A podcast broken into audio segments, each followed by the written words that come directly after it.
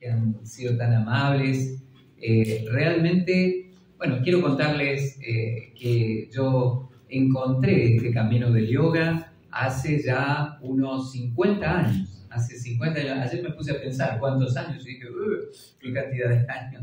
Bueno, hace unos 50 años y hace más o menos unos 37 años que soy docente eh, de yoga, formo profesores de yoga, ¿sí?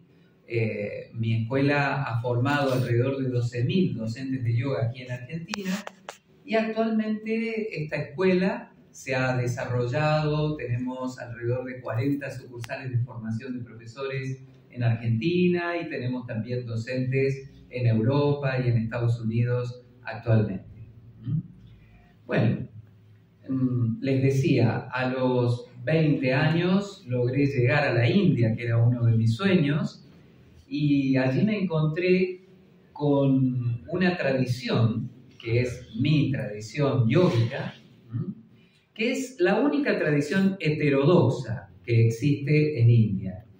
Hay muchas, a veces cuando decimos la palabra yoga, bueno, tenemos que entender que hay mucho bajo ese título, cosas muy diferentes incluso, o sea, uno a veces parece que yoga es solo yoga y es la misma cosa, pero no, no es así realmente.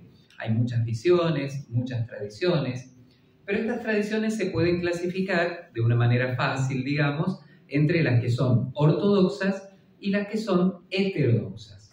Las que son ortodoxas son las que tienen algún dogma de fondo, es decir, tienen alguna creencia religiosa. Por ejemplo, podemos hablar de un yoga hinduista, de un yoga budista, de un yoga de la religión sikh, de un yoga, bueno, islámico, y así podemos hablar de distintas tradiciones yógicas, todas maravillosas. Y bueno, y luego está mi tradición, que es probablemente la más antigua de todas, tiene más de 4.000 años de existencia, que es la tradición de los Nata Siddhas. Nata Siddhas. Esta es una tradición heterodoxa. ¿Qué quiere decir esto? quiere decir que es una tradición de libre pensadores, en donde cada uno es libre de creer en lo que quiera creer, no de que no creemos en nada, sino al contrario, de que cada uno es libre de creer en lo que quiera creer, de llevar adelante su camino de la forma que entienda que lo debe llevar adelante. Allí tenemos sí algunos conceptos, algunas pautas, y ayer mientras estaba escuchando a la profesora y al padre acá, me sentí realmente con tanta alegría, tan contento y emocionado realmente, porque bueno, esto que estamos tratando aquí es en realidad nuestra forma de vida, la forma de vida que yo he elegido para mí. ¿Está bien? Todo esto que tratábamos aquí. Les decía entonces, en nuestra tradición nos basamos solo en algunos principios el primero será la autoconciencia. Esto, el autoconocimiento. El autoconocimiento que también es autoconciencia, ¿no? El autoconocimiento, conocerse a sí mismo, saber quién soy, conocer mi cultura, conocerme, entenderme, porque eso me va a dar la firmeza para luego ir e interactuar sin miedo con quien sea. Porque si nos ponemos a analizar, el problema a veces de las tensiones, de esto y lo otro, es el miedo. Si uno piensa y busca de fondo, el miedo es lo que produce la ignorancia, produce miedo. Los yogis dicen el mayor de los problemas es la ignorancia. Y la ignorancia produce miedo. Y esa es un poco la raíz muchas veces de los conflictos.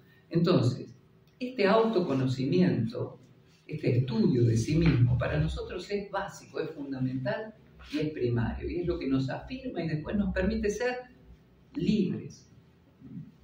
Lo próximo es el respeto. El respeto en el sentido de darle a cada uno su dignidad. ¿Está bien? De, de poder eh, escuchar al otro, entenderlo, respetarlo por lo que ese es yendo ayer al ejemplo de la profesora de los redonditos y los cuadraditos, ¿no? Entenderlos y aprovecho de decir, me quedé con las ganas ayer, pero no quería interrumpir porque ya no había más tiempo y yo justo salí y volví a entrar. Pero probablemente también una solución para esta situación podría haber sido que los redonditos expandieran su puerta, sin necesariamente hacerla cuadrada, hacer un redondito más grande para que el cuadradito pudiera entrar ahí. Yo creo que el cuadradito, yo muchas veces he sido el cuadradito, todos aquí yo creo hemos sido el cuadradito alguna vez, ¿está bien?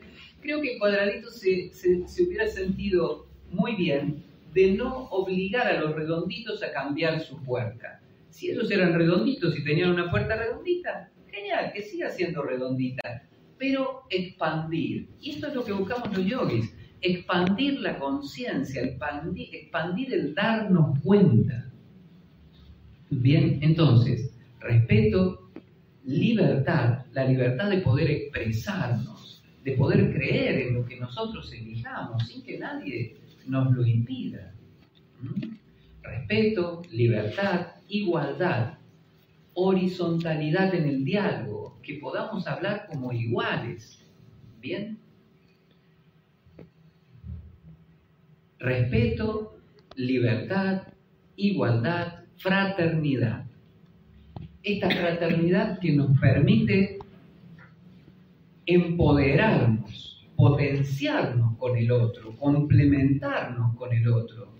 Cuando yo les escuchaba ayer, yo ayer le comentaba al padre, hace 50 años que estoy estudiando y sigo estudiando, y sigo aprendiendo. Y ayer he aprendido cosas aquí, y me ha encantado aprenderlas.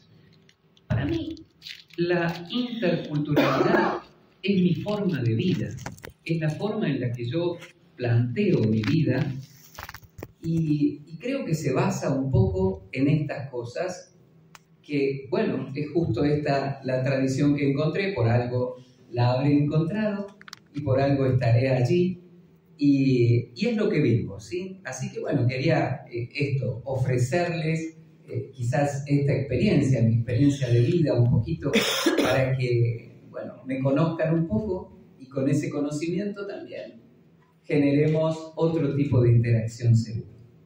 Para terminar, quisiera compartir con ustedes un mantra. Ayer, eh, aquí ha dicho, él canta mantra. No, no es que yo cante, yo era el peor cantor de mantras. Quiero aclarar esto, ¿está bien? Eh, miren, cuando yo era muy chico, tenía 18 años, estaba allí en India. 20 eh, años estaba allí en India y 18 años antes aquí en Uruguay, en Estados Unidos, estudiando con algunos maestros. Eh, bueno, al tener 18 años tenía, era muy joven, tenía un estado físico excelente y a veces cuando alguien hacía algo fuera de lugar, bueno, te decían, bueno, piénselo bien y mientras lo piensa, hágase 20 saludos al sol, que es una práctica física interesante. Entonces, bueno, corregirme a mí haciéndome hacer práctica física no era una manera buena de corregirme, porque tenía una condición física extraordinaria y, no me afectaba mucho, digamos, si bien sí me afectaba a nivel de la conciencia, pero físicamente no me era ningún problema. Entonces mi maestro, que era muy vivo, se había dado cuenta de esto y también se había dado cuenta que a mí me costaba muchísimo eh, pronunciar el idioma sánscrito, que es el idioma tradicional, es uno de los idiomas más antiguos de la humanidad. Y es el idioma tradicional de, los yogis. Está bien el sánscrito. Hay otros, pero el sánscrito es siempre tiene su lugar. Entonces a mí me costaba muchísimo pronunciar el sánscrito. Entonces él, cuando yo hacía alguna cosa fuera de lugar, me levantaba fuera de lugar o esto o lo otro, bueno, entonces me decía, usted va a dirigir los, los mantras de la mañana. Y a mí me daba una vergüenza terrible porque yo tenía que cantar y todos tenían que cantar lo que yo cantaba. E imagínense, yo cantaba cualquier cosa. Era un sánscrito cordobés, que cantaba cualquier cosa y la gente pobre, como, la consigna es repita lo que escucha, tenía que cantar lo que yo cantaba y a mí me daba una vergüenza terrible, así que intentaba comportarme lo mejor posible para que no me tocara esto y esa fue la manera que logré. Así que como cantor de mantra no es lo mío, pero así todo canto mantras. ¿Está bien? Entonces, eh, querría compartirles ahora, ya que se mencionó ayer el tema, un mantra que me parece muy atinente. Y es muy sencillo, es un canto, es simplemente son unas sílabas. Y esto es así. Oh.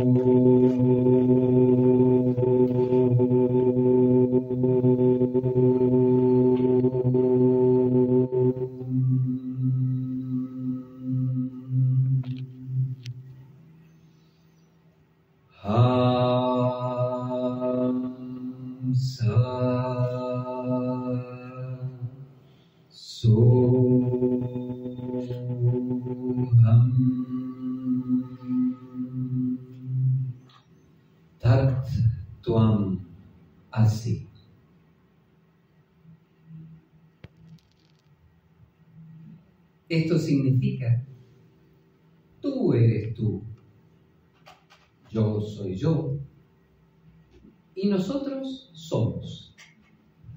¿Bien? Bueno, muchísimas gracias. Muchas gracias.